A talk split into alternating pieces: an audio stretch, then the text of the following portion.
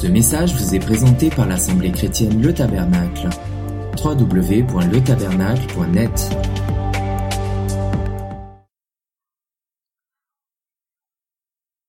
Le constat que je fais ce matin euh, avec vous, c'est que on peut avoir lu l'écriture,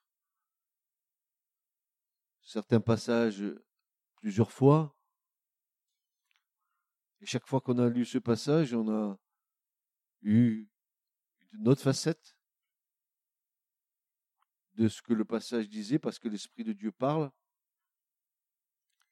Mais le message que je vais vous donner ce matin, avec l'aide du Seigneur, parce que qui est suffisant pour ces choses, hein, de porter la parole, c'est un, une grande responsabilité.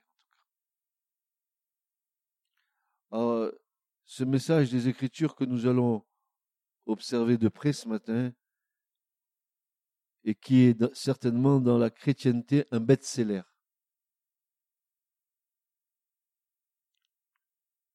L'Église aime bien ce passage-là, car il a le don d'attirer la curiosité, car il dépeint le combat de l'Église. Et l'Église, c'est nous, contre les puissances des ténèbres. Peut-être y a-t-il un côté attirant qui fait qu'il est cité bon nombre de fois dans les milieux chrétiens? Qui ne connaît pas ce passage? Et peut-être y a-t-il une excitation curieuse de tenter de pénétrer un monde de ténèbres au travers de ce passage? Une excitation curieuse. Je vois sur, le site internet euh, tous les messages sur le combat spirituel. Chaque enseignement, je crois qu'il y en a 18. C'est c'est des milliers de personnes qui écoutent et qui enregistrent. Parce que c'est le combat spirituel. Parce qu'il me semble que euh, y a une, curiosité, n'est-ce pas? Parce qu'on parle des ténèbres, on parle des ténèbres, on parle du combat, mais je me demande parfois si dans cette curiosité concernant les choses de ténèbres, il n'y a pas des, réminiscences de, choses qui courent encore dans les cœurs? Je ne sais pas, Dieu le sait. Mais je me pose cette question. Donc Éphésiens 6, de 10 à 18, est un de ces passages dans l'Écriture qui attire notre attention, car d'une manière spéciale, il nous éclaire sur ces combats dont parfois nous avons du mal à discerner les tactiques employées par notre ennemi et son origine. Oui, c'est vrai. Il faut avoir les sens exercés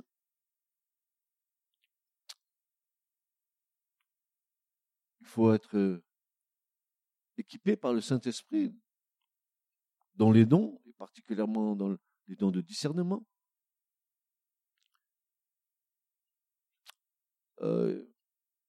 quant au discernement, frères et sœurs, il y a deux, sortes de discernement. Il y a le discernement spirituel qui vient de l'Esprit de Dieu, et il y a un autre discernement, ce discernement qui se fait par la vue, mais qui a son origine aussi dans le spirituel et qui permet de discerner certaines choses quand on prie pour des personnes.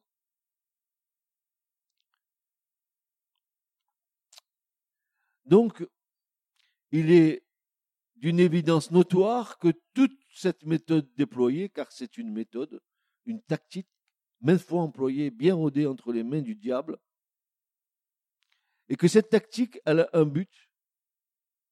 Cette tactique a en vue la destruction de l'Église du Seigneur. Et chose malheureuse,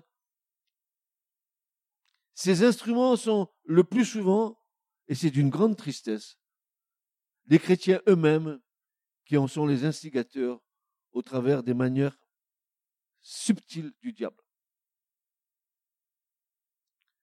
Car le terrain sur lequel travaille le diable, c'est l'orgueil, la propre justice, la suffisance, l'ambition, une haute opinion de soi-même, la division, etc. C'est un terrain sur lequel je, mets là, hein, je, mets là, vous allez peut-être rire parce que c'est toujours ça, c'est Francis, c'est mes, réflexions moi. Hein. Car ce sont, de, ce bel et bien les manœuvres de la chair, terrain où le diable se meut comme un poisson dans l'eau. Il est à l'aise dans la chair et dans les réactions de la chair, le diable. Il se régale. On lui donne à manger, vous savez. Euh, euh, plus le péché abonde en nous, et plus l'ennemi gagne du terrain en nous. Moins le péché abonde, et plus il a perdu du terrain en nous. Donc quand nous sommes dans les œuvres de la chair, il se régale parce qu'il gagne du terrain. Et, bien sûr, c'est un, un lieu de manœuvre pour lui excellent.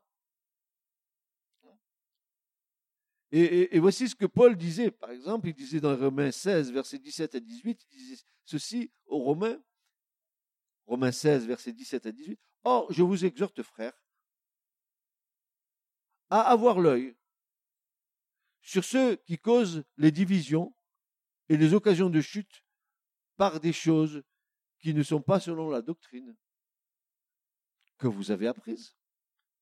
Éloignez-vous d'eux car ces sortes de gens ne servent pas notre Seigneur Jésus-Christ, mais leur propre ventre, et par de douces paroles et un beau langage, ils séduisent les cœurs des simples. Vous avez vu que la séduction des cœurs des simples ne, se fait pas sur un autre terrain que sur le terrain de la parole. Mais la parole qui va être donnée, ça va être une parole tordue, qui va faire que les gens vont être séduits par ce qu'ils entendent. Alors que ce qu'ils entendent n'est pas la vérité. Ça peut être, ça peut être comme du Canada Dry, ça a la couleur du Canada Dry, mais ce n'est pas du Canada Dry. Il est plus qu'évident que nous sommes plongés dans une espèce de spirale inéluctable qui aura son apogée lors du retour du roi Messie. C'est l'heure des ténèbres, dit Paul, et nous devons travailler pendant qu'il fait encore jour la nuit vient où personne ne peut travailler, dira Jésus dans l'évangile de Jean. Donc, ne perdons pas de temps. Ce qui est urgent, c'est le salut des âmes et l'ordre donné par le Seigneur de faire des disciples. Notre objectif doit être clair et ne pas nous laisser distraire du but à atteindre malgré les différentes attaques qui surgissent. Le fait de se revêtir de toute l'armure de Dieu nous permettra de tenir ferme contre les ruses. C'est un mot intéressant dans le sens nous permet de mieux percevoir quelles sont ces ruses. Il est dit par la bouche de l'apôtre Paul que Dieu a, que le diable, pardon, a une méthode. Les ruses, le mot qui est employé là, c'est que Satan, il a une méthode. Et ça marche. Parce que les chrétiens sont tellement ignares qu'ils se font avoir à tous les coups. Pourquoi voulez-vous qu'il change de méthode? Puisque chaque fois qu'il agite la chose, tout le monde tombe dans le panneau.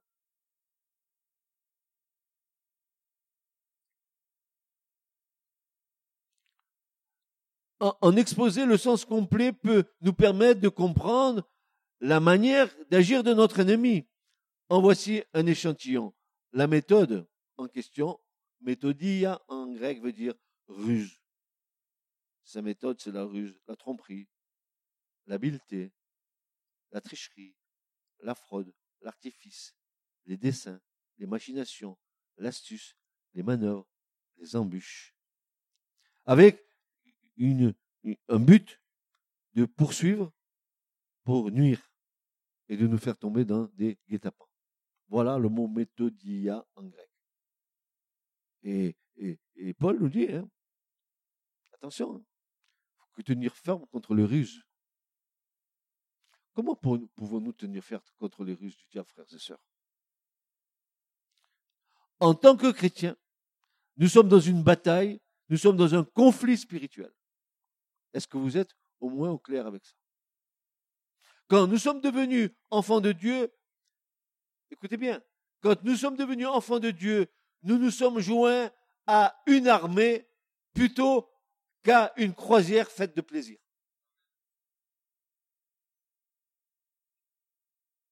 Ou comme quelqu'un d'autre l'a dit, nous sommes sur le champ de bataille plutôt que dans la cour de récréation.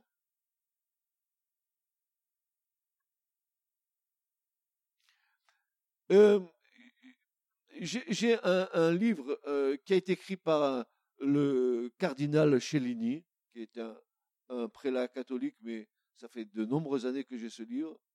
Il raconte l'histoire de l'Église à son début, et il disait comment euh, les nouveaux convertis, n'est-ce pas, étaient amenés à la foi et comment euh, les choses se déroulaient. Il disait que pendant un an, les gens qui se donnaient à Christ étaient enseignés sur la doctrine de, du Christ, et qu'au bout d'un an, on, les baptisait, et quand on les faisait passer par les eaux du baptême, à la sortie des eaux du baptême, et c'est là où ça m'a fait euh, vraiment réjouir mon cœur, ils étaient loin d'huile, et on leur disait maintenant, va combattre Satan.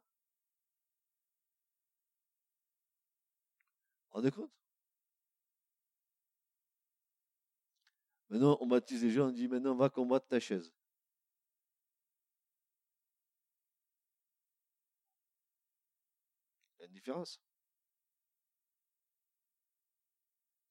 Alors parlons de la bataille. Ici, il est bon de se pencher sur l'écriture pour en tirer une vraie réponse. Nous devons remarquer que Paul nous parle de combat, de bataille, de lutte. Cela ne devrait-il pas nous interpeller, frères et sœurs? Ah, j'aime ce message que je donne ce matin, parce que ça m'a réveillé en moi. Paul nous dit, car notre lutte n'est pas contre la chair et le sang, mais contre les principautés, contre les autorités, contre les dominateurs de ces ténèbres, contre la puissance spirituelle de méchanceté qui est dans les lieux célestes. Alors, il dit notre lutte. Et quand nous regardons le mot dans les textes, nous voyons que dans la Bible, ce mot est employé une fois. Et une seule fois où Dans ce passage c'est le mot grec palais, qui, signifie, écoutez bien, lutte entre deux combattants dans lequel chacun essaye de renverser l'autre. La victoire étant acquise par le maintien de l'adversaire au sol et en lui mettant la main sur la nuque. Et ça me fait rappeler, moi, quelque chose. Eh, vous connaissez l'écriture, j'espère, quand Josué, il va faire prisonnier les cinq rois, il va les mettre dans une caverne, et à un moment donné, il va dire maintenant, on va les sortir, on, a fini la guerre, on va les juger. Il va dire à ses capitaines, faites-les sortir, mettez-les par terre, et mettez vos, vos sur leur nuque. Et maintenant, tranchez-leur la tête. C'est la victoire que nous devons avoir sur l'ennemi, n'est-ce pas?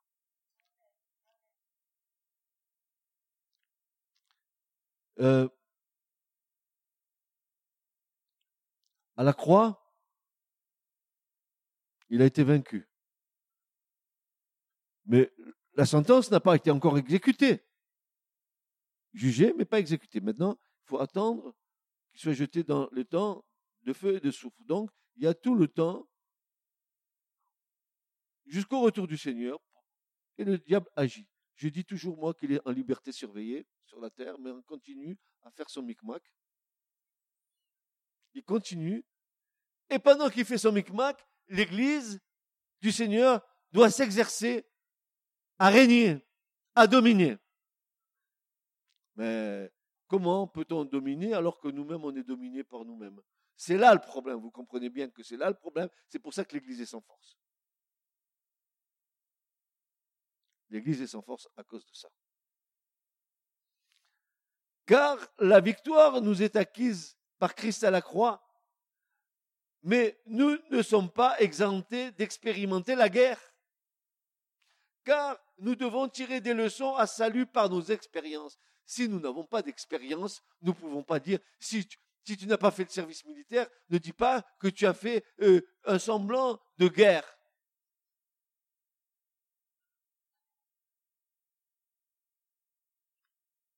Paul nous donne un conseil quant à notre comportement pendant cette lutte en nous disant, oui, écoutez bien, nous ne pouvons pas combattre n'importe comment, mais nous devons combattre selon les règles. C'est ce que Paul va dire à Timothée. De Timothée 2.5. De même, si quelqu'un combat dans la lice, c'est-à-dire dans l'arène, il n'est pas couronné s'il n'a pas combattu selon les règles. Il y a des règles spirituelles dans le combat spirituel. Frères et sœurs, ce matin, j'aimerais qu'on on prenne conscience de ce message parce que euh, est tellement important pour nous.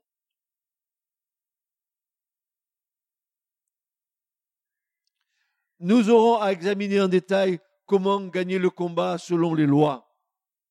L'armure et ses composantes sont euh, les éléments à la victoire. Rien ne doit manquer, car tous ces éléments qui la composent doivent être unis ensemble et tous sont essentiels pour garantir une vraie victoire.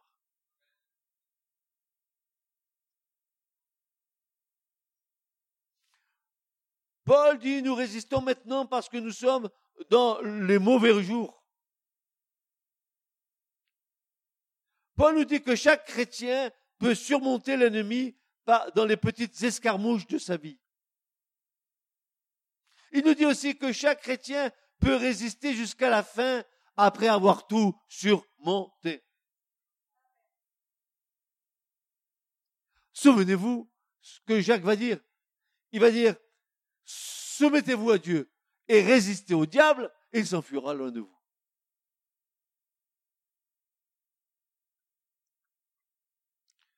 Paul nous donne un ordre. Prenez toutes les armes de Dieu. C'est un ordre donné suite à ce qu'il a dit de la lutte et de l'opposition. Parce que nous sommes dans une bataille, il nous faut quelque chose qui soit essentiel. Voici ce dont nous avons besoin. Paul dit, prenez toutes les armes de Dieu ou l'armure complète. Et ici, le mot armure vous le connaissez parce que certains Noël, vous avez acheté la panoplie de Zoro à vos enfants. Parce que le mot ici, c'est panoplie. Hein. Alors, vous avez vu une panoplie, il y a le masque, il y a l'épée, il y a le truc, il y a le machin. Eh bien, Dieu dit, revêtez-vous de toute mon armure et je vais vous dire de quoi elle se compose. Ici, le mot panoplia, en grec, c'est-à-dire l'armement complet, car rien ne doit manquer pour être sûr d'être protégé pendant la lutte. Quand nous sommes devenus enfants de Dieu, nous nous sommes joints à l'armée de Dieu. À partir de cet instant, nous avons les armes de Dieu à notre disposition, alors revêtons-les. Tout est à Christ, tout est à vous. Revêtons-nous des armes. Mais pourquoi nous ne le faisons pas, frères et sœurs? Parce que vous allez voir ce que sont les armes ça, c'est notre combat, frères et sœurs. C'est pour ça que euh, quand il nous manque une arme, il y a des failles en nous et nous devons faire attention, n'est-ce pas? Le militaire dont Paul nous parle, parce que quand il nous parle de panoplie, il a devant lui ces, légionnaires romains qui le gardent. Il est en prison quand il écrit cette lettre à Éphèse. il les voit. Il les voit revêtus de toute leur armure. Et alors, il va prendre ça comme exemple pour nous dire voilà l'armure, comment elle doit être. Écoutez bien, le militaire dont Paul nous parle a une position défensive. Paul utilise les paroles résister et tenir ferme. C'est pas enfoncer. Résister et tenir ferme. C'est pas une position offensive. Ce militaire n'est pas en train de foncer sur l'ennemi en braillant et en brandissant euh, son épée. Il se tient debout, bien posé sur ses pieds, tout prêt à faire face à l'ennemi quand il arrive.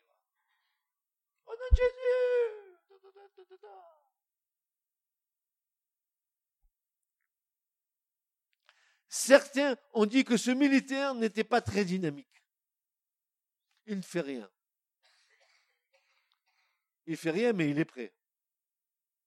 Il est sur la ligne du front. Il n'est pas à la caserne dans ses pantoufles en lisant le journal. Ou dans sa maison dont il a fait un refuge qui le protège de lui-même. Non, il n'est pas là il ne s'est pas camouflé. S'est pas protégé. Non, non, je ne non, je veux pas parce que je vais. Non, non, non. Je, me, je m'auto-protège. N'est-ce pas? Non, tout simplement, il est en état d'alerte. Il veille, sensible à tous les mouvements suspects. En fait, tu dois être sur le qui-vive.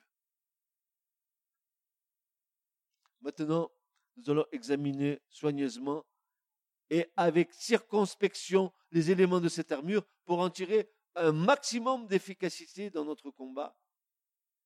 Il ne peut avoir de faille car alors nous serions en danger. Alors, la première arme, et vous croyez-vous que c'est un canon ou un lance-roquette Vous croyez que c'est ça que Paul va nous dire?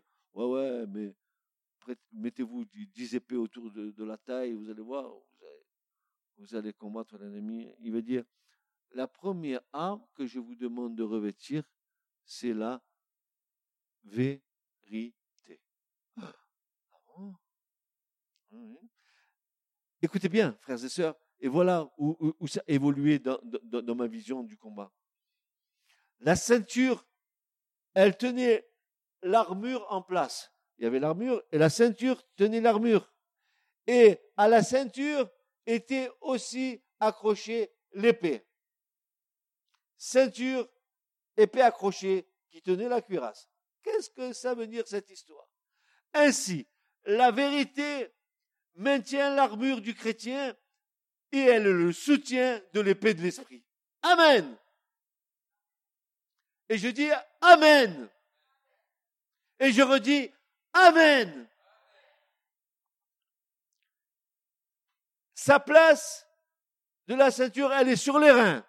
Ah, tiens, sur les reins. Pourquoi sur les reins Mais selon les Hébreux, les reins est le siège de la force de l'homme. Et ce n'est pas en vain qu'elle est placée à cet endroit. Car la vérité doit être sainte de force.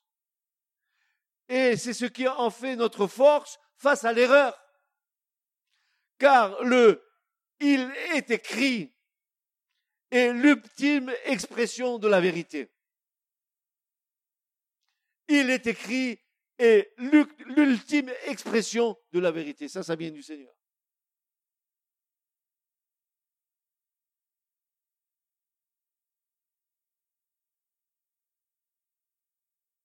La vérité, saint.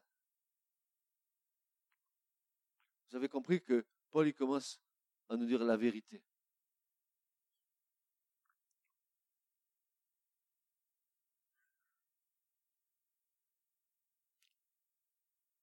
Qu'est-ce que tu crois que ton Dieu veut, homme? C'est que la vérité soit au fond de ton cœur. Dieu nous appelle à être vrais. Vrai dans notre cœur, vrai dans nos paroles, vrai dans nos actions, marcher dans la vérité, parler selon la vérité, agir avec vérité et droiture, c'est ceindre nos reins pour être fermes. Marcher dans la vérité et la normalité pour un disciple de Christ.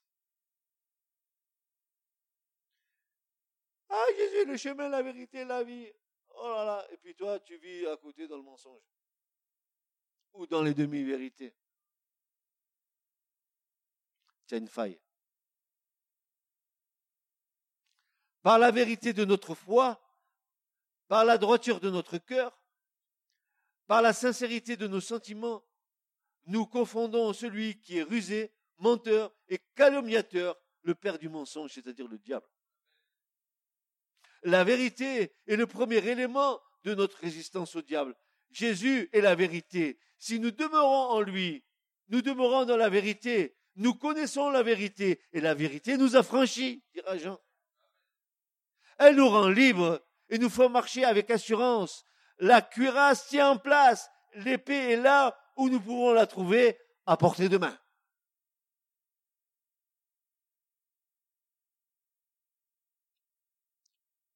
pas de vérité, tu es en danger avec ta cuirasse.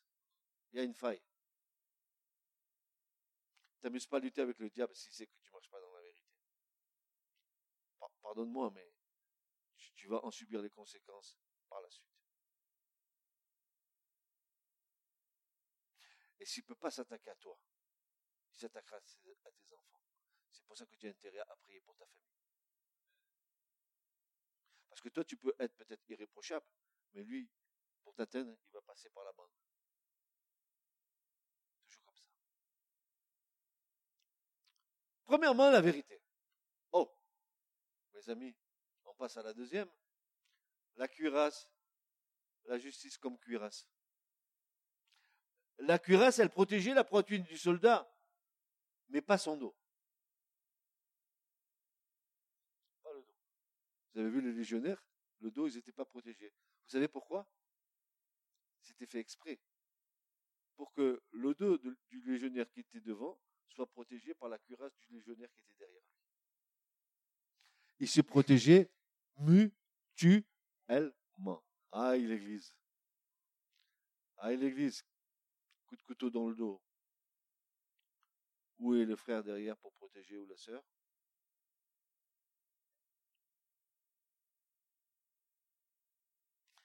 Il ne devait donc pas tourner le dos dans le combat, mais faire face à son ennemi. Quelle leçon pour nous?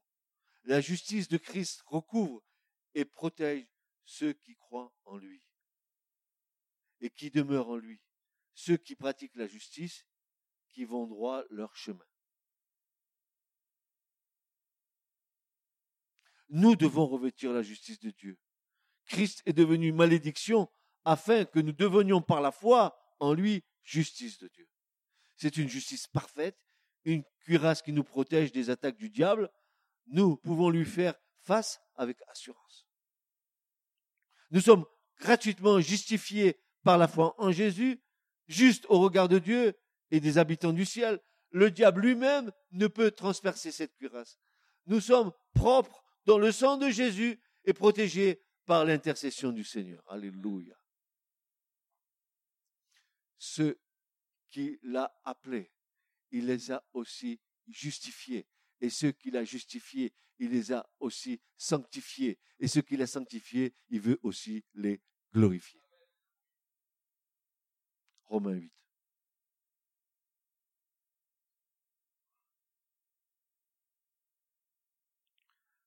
Nous devons demeurer dans la justice, la pratiquer, garder notre cuirasse en place. Ne laissons pas accès au diable. Et Jean va dire dans 1 Jean 3, 7, il va dire, petits enfants, que personne ne vous séduise. Celui qui pratique la justice est juste comme lui-même est juste. Et puis le psalmiste va déclarer, Ô éternel, mais ô éternel, qui séjournera dans ta tente? Qui demeurera sur ta montagne sainte? Celui qui marche dans l'intégrité, qui pratique la justice et qui dit la vérité dans son cœur.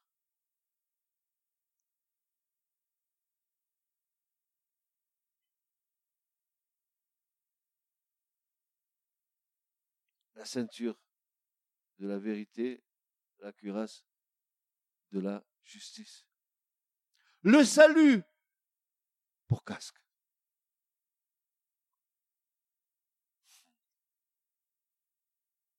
Avec le casque, le soldat protège la tête.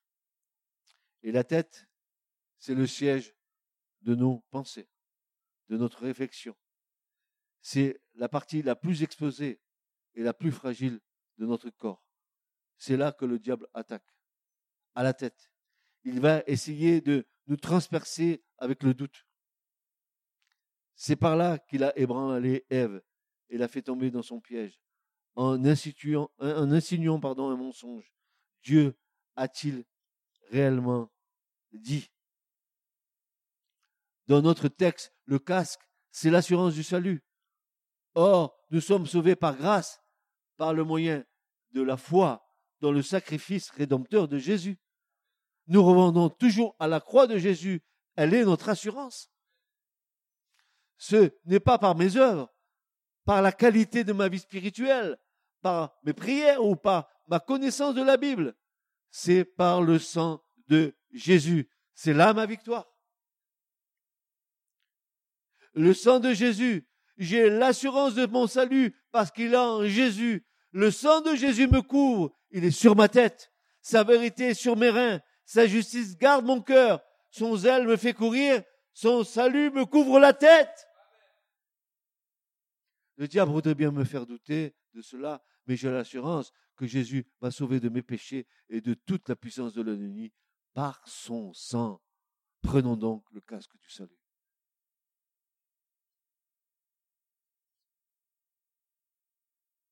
Hein? On arrive à la foi et à son bouclier.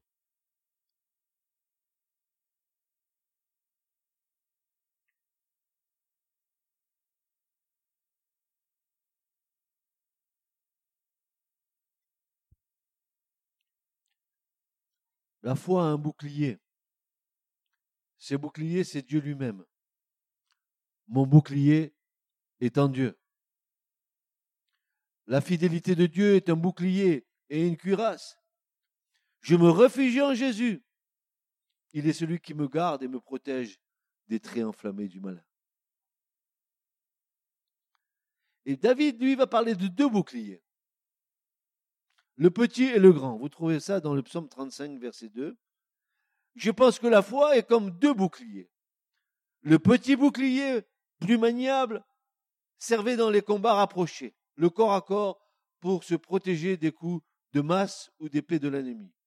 Car le grand bouclier, lui, il avait la taille d'un homme, il abritait le soldat et le protégeait contre le trait enflammé lancé de loin.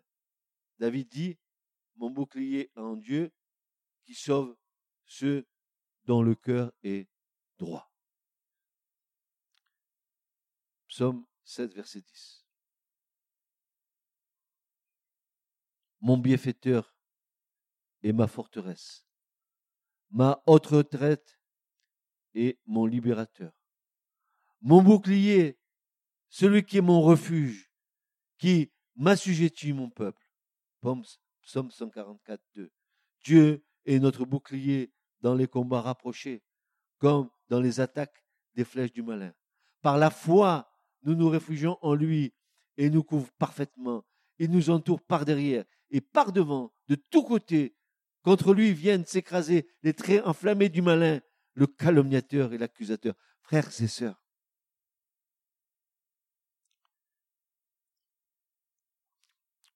quand tu passes l'épreuve, quand les traits enflammés du malin viennent vers toi.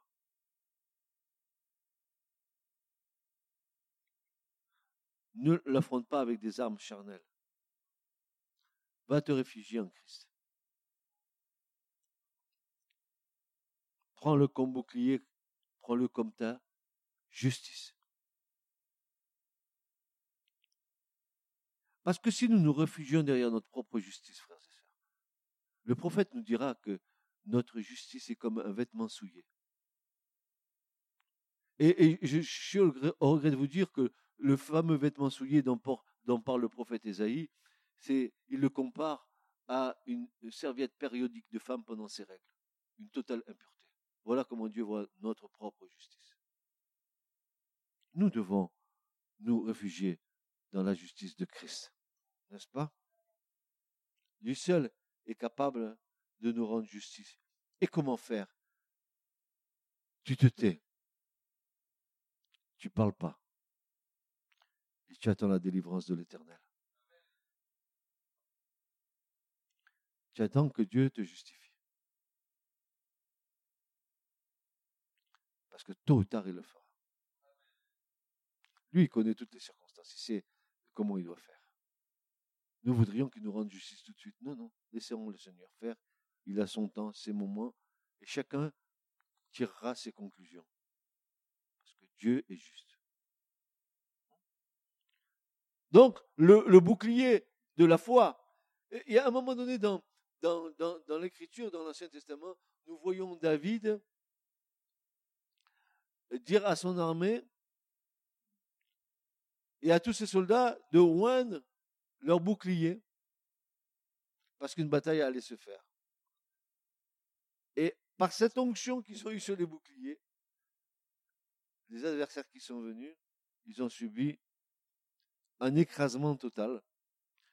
Parce que quand tu mets ta foi dans l'éternel, quand tu mets ta foi dans le Seigneur, alors le Seigneur est capable, lui, d'arrêter tous les traits enflammés qui viennent sur toi. Et, c'est un grand secours, ça, un grand réconfort. Euh, vous savez, frères et sœurs, il faut toujours garder euh, en typologie et comme modèle le Christ. Il va dire à un moment donné à Pilate, mais si je voulais, Pilate, euh, écoute-moi, sois, cool avec moi. Pilate, si, je voulais, je demanderais à mon père une légion d'anges, ça serait l'affaire serait terminée. Jésus n'a pas dit ça. L'Écriture, au contraire, nous dit qu'il, comme une brebis muette, comme un alabatoire, il n'a pas ouvert. La seule chose qu'il a dite, qu'il ait dite, pardon, c'est à la croix quand il a dit Père, pardonne-leur. Il n'a pas ouvert la bouche. Qui allait le justifier? Ben, Le Père. Comment? Ben, En le ressuscitant d'entre les morts, conformément à ce qu'il avait déclaré. La justice de Dieu a été manifestée. Celui qui ils avaient cru éliminer, parce que autour de la croix, dira le psalmiste, autour de la croix, quand Jésus était entre ciel et terre, il y avait euh, tout un, un, monde spirituel qui tournait autour de la croix. Psaume 22, il y avait des taureaux de Bazan, qui sont des typologies de démons puissants dans la hiérarchie satanique, des chiens sauvages, des lions régissants, qui, qui se réjouissaient de voir, ça y est, on va lui fermer la bouche. Ça est fini pour lui. Ils avaient oublié que Jésus avait dit que, comme Jonas est resté trois jours et trois nuits dans le ventre du poisson, ainsi le Fils de l'homme restera trois jours et trois nuits dans le sein de la terre, et le troisième jour, il ressuscitera. Et voilà. Dieu a manifesté sa justice en donnant toute véracité aux déclarations de son fils quand il a déclaré Je ressusciterai le troisième jour. Pas quatre, le troisième jour.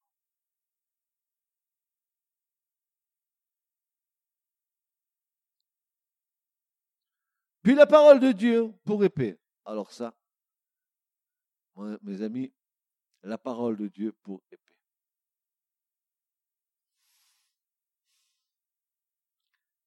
L'épée du soldat romain était un glaive à deux tranchants. Ah tiens, c'est très intéressant ça. C'est quelque chose que le Seigneur m'avait montré il y a bien des années quand je faisais l'enseignement du tabernacle. L'épée du, soldat romain était un, glaive à deux tranchants. C'est la macheria en, grec. Et la macheria, c'est un, mot pour une épée qui est assez courte, maniable, robuste et pénétrante, et qui, dans le combat rapproché, servait à transpercer l'adversaire elle avait cette caractéristique, cette épée, c'est qu'elle était effilée des deux côtés. Ça veut dire que quand elle rentrée, elle te tranchait d'un côté et puis de l'autre. C'était la même épée que le sacrificateur se servait pour les sacrifices à offrir sur l'autel. Quand, quand l'épître aux Hébreux dit que la parole de Dieu, elle est vivante et comme elle est une épée à deux tranchants, c'est la même épée. La parole de Dieu, va, elle va, faire, elle va te trancher en toi des deux côtés côté nord et côté sud. Elle va trancher, elle va séparer, elle va diviser l'âme de l'esprit, la moelle des os. Elle, va séparer. Parce que Dieu veut séparer les choses qui nous dominent.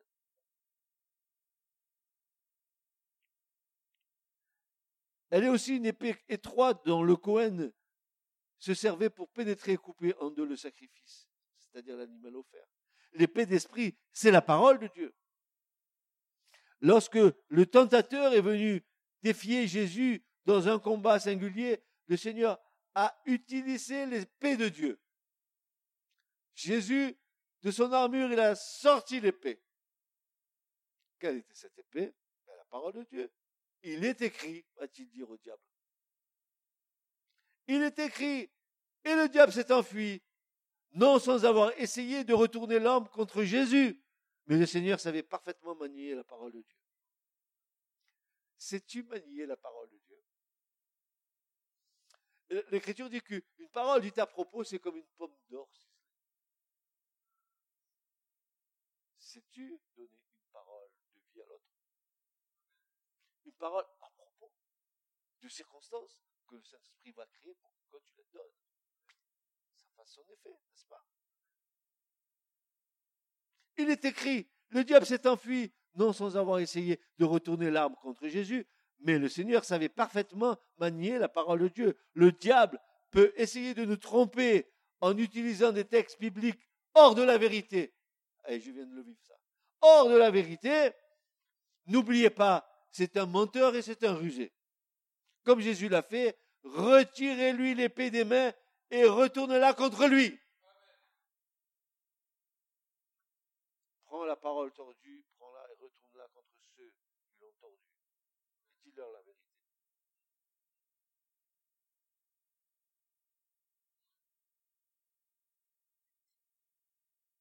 Beaucoup de chrétiens citent les Écritures à tort et à travers, sans se préoccuper de l'enseignement général de la parole de Dieu.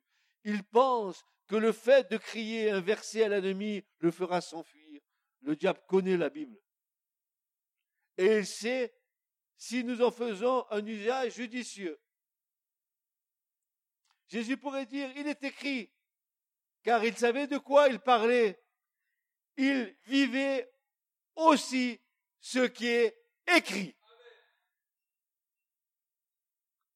Faut arrêter le baratin. Hein.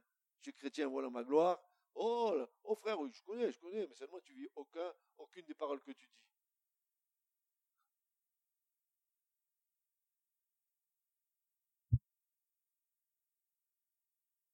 Paul dit qu'il ne frappait pas comme battant l'air.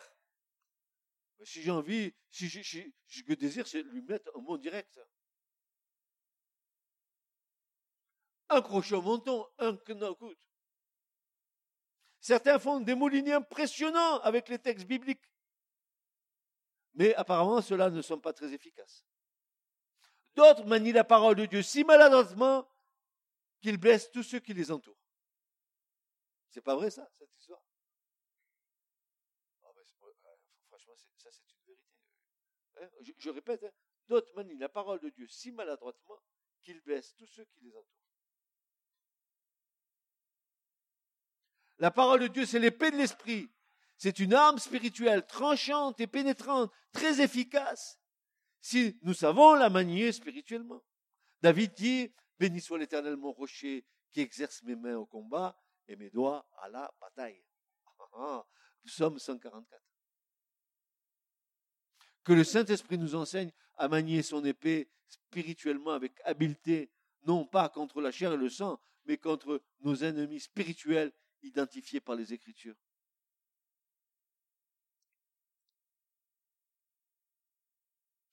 Et un dernier, voilà la, la, cuirasse, l'armure, elle est pratiquement mise.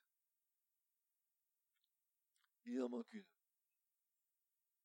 Ah maintenant, on va passer à la prière. Parce que l'armure ne tiendra pas sans la prière. Vous avez vu comme tous les éléments sont solidaires les uns des autres? Quitte-en un, c'est foutu. L'armure, une faiblesse. Et ce qui, ce qui me plaît, c'est que ça commence par la vérité. Et que ça finisse toujours par la prière. Regardez ce qu'il dit. Faites, dit Paul dans les Éphésiens au chapitre 6 et verset 18, il va dire, faites en tout temps par l'Esprit toutes sortes de prières et de supplications. Veillez à cela avec une entière persévérance et priez pour tous les saints. Et il ajoute cela à l'armure complète de Dieu. Je répète, faites en tout temps par l'Esprit toutes sortes de prières et de supplications, veillant à cela avec une entière persévérance et priez pour tous les saints. La prière par l'Esprit, ça veut dire quoi? Hier, soir, on a eu un petit partage avec un frère. Il disait, mais c'est quoi par la langue, tout ça? Et, bon, voilà, il y a des questions, il faut avoir des réponses. Et on essaie de les donner avec la grâce de Dieu. Mais notre façon habituelle de prier est notre langue maternelle. Hein, quand vous priez, vous, parlez vous priez en français, j'espère. Pas en crétois, mais en français. Hein. voilà. On parle euh, dans notre langue maternelle, en l'occurrence le français en ce qui nous concerne. Nous prions dans une langue intelligible, c'est-à-dire nous la comprenons. Il est réconfortant de savoir que Dieu, notre Père céleste, comprend toutes les langues. Amen il comprend le papou, et pas le papou et, l'indien de. Il comprend toutes les langues. Il a créé, n'est-ce pas? Celle des anges, il les comprend aussi. Et celle des hommes. Oui, il comprend tout. C'est lui qui a créé. Même le balbutiement des enfants. Vous savez que les enfants, louent Dieu avec les arreux? Ce que vous ne savez pas, peut-être que vous ne le savez pas, mais l'enfant, quand il est conçu dans le sein de la mère, jusqu'à son terme, avant qu'il apparaisse dans ce monde, il est en communion avec Dieu. Dès qu'il sort du sein, maternel, le cordon ombilical est coupé, sa communion avec Dieu s'interrompt, voilà qui rentre dans le monde. Et là, Dieu va lui donner l'occasion de retrouver le lien pendant toute sa vie. C'est beau ça, n'est-ce pas? Mais dans le combat contre le diable et la puissance des ténèbres, il y a une façon de prier qui est très efficace et recommandée ici, c'est la prière par l'esprit. Cette prière est celle dont Paul parle en 1 Corinthiens 14, 14, 15. Alors, bien sûr, ça peut poser de problème.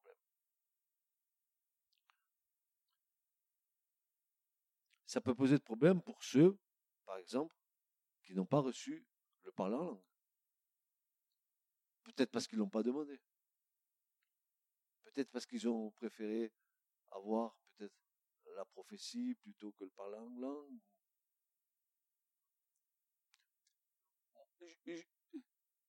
toute doctrine qui vous dira que quand vous êtes né de nouveau, que l'Esprit Saint est venu en vous, vous êtes obligatoirement obligé de parler en langue, est fausse. Car le Saint-Esprit distribue ses dons comme il le veut. Alors ne t'inquiète pas si tu parles pas en langue, ne pas, euh, pas si tu entends parler en langue et que tu comprends pas. Celui qui parle, il sait ce qu'il fait avec. Comme nous disions hier, si un parler en langue est donné dans l'assemblée locale, alors qu'un interprète. Mais maintenant, j'ai un autre parler en langue, dont Paul. Il dit que, que celui qui parle en langue, il bâtit sa maison spirituelle quand il prie à Dieu. Donc, frères et sœurs, je ne vois aucun problème. Mais si on avait le parler en langue, si on avait la prière dans l'esprit, c'est recommandé que dans le combat spirituel, on parle en langue pour que l'ennemi y comprenne que les langues que nous disons, elles ne sont pas humaines, mais elles viennent d'en haut. Et c'est une grande puissance. La puissance, la prière d'intercession, ce sont les prières et les supplications que nous faisons les uns pour les autres. Paul dit pour tous les saints, c'est-à-dire nos frères et nos sœurs dans la foi, ceux qui sont l'objet, comme nous, des agressions du diable. Quand un frère et une sœur est dans un problème et qui se sent agressé, nous avons besoin d'une prière commune, communautaire pour l'aider.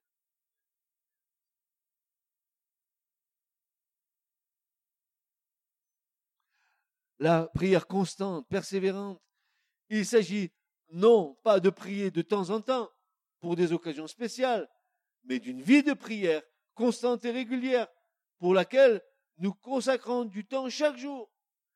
Paul dit, faites en tout temps toutes sortes de prières et de supplications.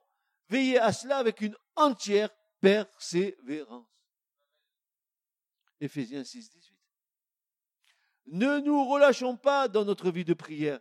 Prions sans cesse avec foi et persévérance, ceux qui prient de cette façon remportent des victoires.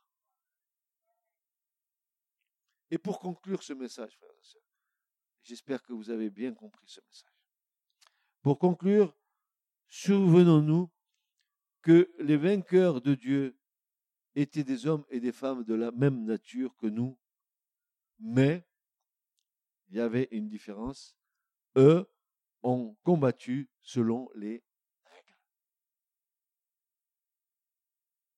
Selon les règles. Ils marchaient dans la vérité. Ils étaient recouverts de la justice de Dieu. Ils avaient le bouclier de la foi. Toute la panoplie ointe de Dieu qui nous permet de résister au temps mauvais. Et maintenant, je vous rappelle ce passage de l'Écriture, parce que je ne l'ai même pas lu, mais ce passage de l'Écriture qui dit, Au reste, mes frères, fortifiez-vous dans le Seigneur et dans la puissance de sa force. Revêtez-vous de l'armure complète de Dieu. Pourquoi faire? Afin que vous puissiez tenir ferme contre les artifices du diable.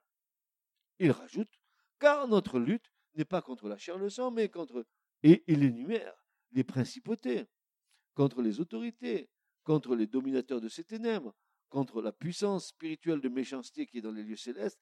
C'est pourquoi, c'est causal, prenez l'armure complète de Dieu, afin que, au jour mauvais, au jour de l'attaque, au jour où vous êtes attaqué par l'ennemi, vous puissiez résister. Résister. Et après avoir tout surmonté, résister. Donc tu es en état de résister. Tu n'es pas en état de subir. Tu résistes.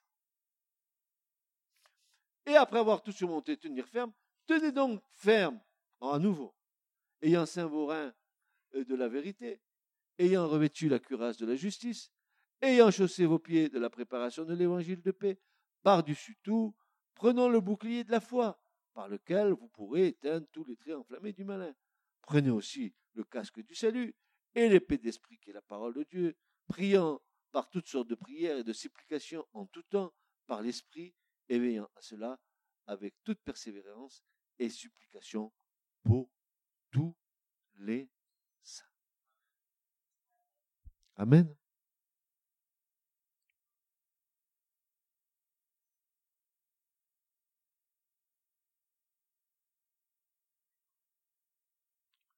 Ne négligeons aucun aspect de l'armure.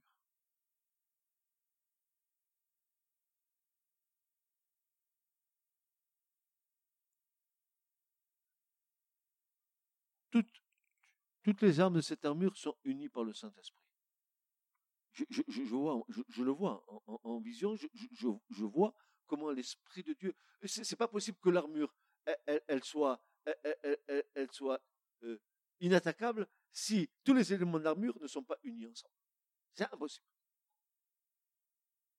Impénétrable. Tous les traits du malin vont ricocher. Pourquoi? Parce que tous les éléments sont unis ensemble pour former une seule armure. Comme un seul corps, baptisé dans un seul esprit, pour former un seul corps.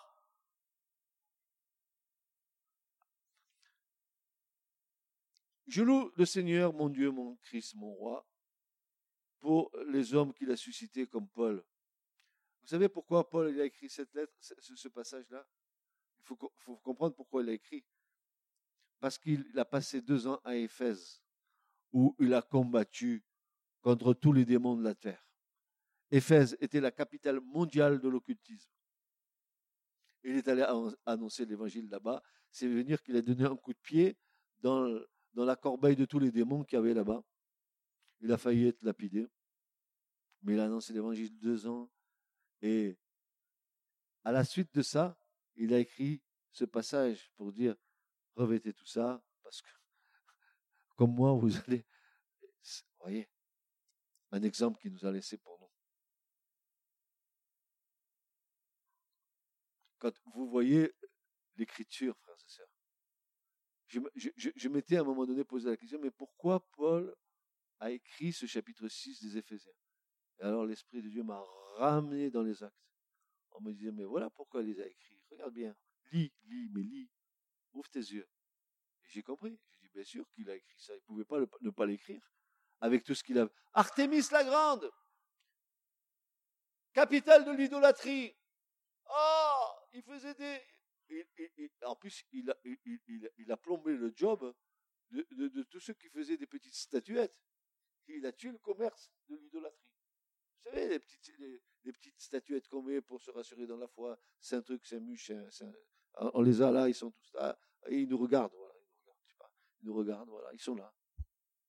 Eh ben, euh, ils avaient, c'était, apparemment, c'était une météorite qui était tombée des cieux, et euh, dans cette météorite, il, il, faisait des petites statuettes, il les, il les vendait, il les vendait à l'effigie euh, de Artémis, la, la, la, la, déesse, la reine du ciel. Il, il, faisait ses, ses statuettes, n'est-ce pas? Et, et c'était un job, hein, hein comme euh, l'euro, là. Hein, tu as vu l'euro, hein, ils ont perdu, tu n'entends plus parler, mais l'argent qu'ils ont encaissé, tu vas voir, avec toutes les idoles. Avec toutes les idoles. C'est pareil. Il est venu là, il a fait comme ça, bam. Mais vous avez vu ce que Paul a fait? Moi, je voudrais faire comme Paul. Après avoir prêché l'évangile, qu'est-ce qui s'est passé? Les Éphésiens ont tellement été touchés qu'ils ont apporté tous leurs livres de magie, ils les ont mis en place publique, tout a été brûlé, et il nous a dit qu'il y avait pour 50 000 pièces d'argent. Ils ont tout brûlé leurs livres. Alors un conseil, si tu as des livres comme ça chez toi, va sort les brûler. Si tu as des statuettes, Bouddha ou, Krishna, pour aller casser tu, tu, tu adoreras ton Dieu en esprit. Que Dieu vous bénisse. Ah, vous savez, c'est un message qui est au mois de juillet.